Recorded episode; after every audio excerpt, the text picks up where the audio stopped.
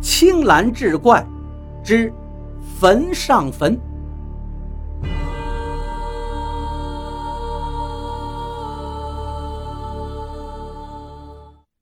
书接上回，爷儿俩这小酒喝着，家常嗑唠着，不知不觉李茂就喝大了，就把老宋家跟他们老李家的新仇旧恨又念叨了一遍。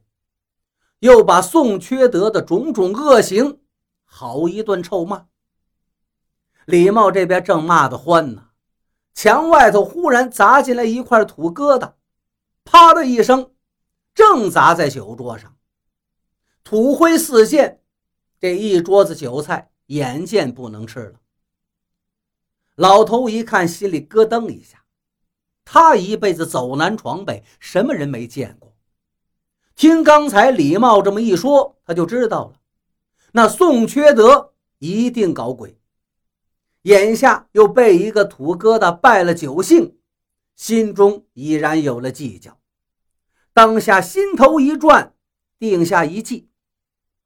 老头装作半醉半醒的样子，提高了嗓门道：“其实呀，你们老李家的祖坟地是不错的。”除了祖坟旁边不长草的空地之外，其他地方都能葬人。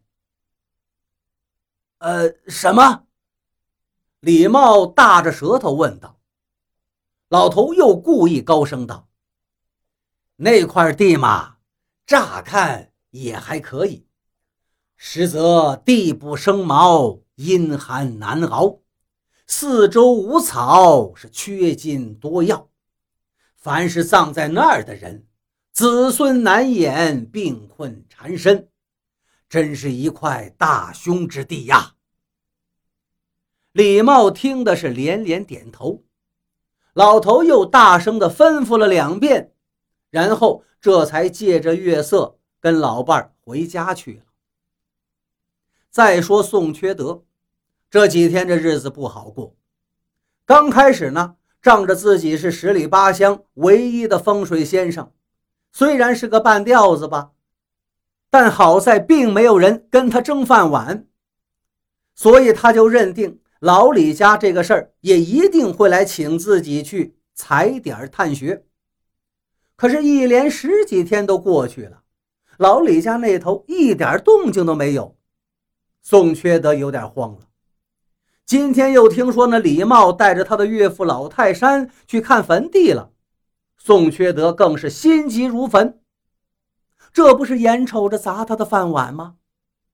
眼珠子一转，他有了主意，悄悄地跑到李家祖坟上看了看那个老爷子插的标记位置，又趁着李茂一家吃饭喝酒的时候，偷偷溜着墙根在外头听，却没想到。李茂一喝多酒，把他骂个狗血淋头。宋缺德一气之下，抄起一块土疙瘩就砸了进去。看看里头并没有什么动静，他又缩回到墙根底下偷听了。不想却被他听到了一件大事。原来老李家那块无毛之地，竟然是个凶穴。这宋缺德呀，是真缺德，盘算了半夜。终于让他盘算出一个缺德带冒烟的坏招，他觉也不睡了，摸出几样东西就跑了出去。第二天天一亮，李家的送葬喇叭一开声，宋缺德就起床了，穿好道服，取出罗盘、符针等寻穴踩点的应用之物，在桌子上摆好，泡上一壶茶。坐在桌子边，悠哉悠哉地喝起茶来。果然，前后不到一个小时，李茂来了，进门就苦着脸喊道：“宋大哥，救命啊！我家兄弟今日下葬，才挖了三尺左右，就挖到了一块石碑，上面写着：‘李家子弟若葬于此，三日灭户，十日灭门。’”百日灭族啊！宋缺德一脸的假笑啊！啊，是吗？李茂啊，虽然你一直没来请我，可咱们终究是多年的邻居，你兄弟的事儿，我怎么能够坐视不管呢？我早就算到你今日会来找我，所以你看看，我已经准备好了。说罢，宋缺德就跟李茂去了李家的祖坟地。他装模作样看了看昨天晚上他偷埋的那块石碑，又胡吹乱砍了一通，然后拿出罗盘，径直走到那块不毛之地前头，大叫一声：“好地，就是这儿了！这里四面环草，左右逢源，真是一块好地呀！葬英雄再合适不过了。来来来，就在这里动土。”李茂一愣，昨天老爷子可交代过，哪儿都能葬，就是不能葬在那儿啊。可是转念又想，兴许老爷子并不太懂，找了一块地还是个兄弟。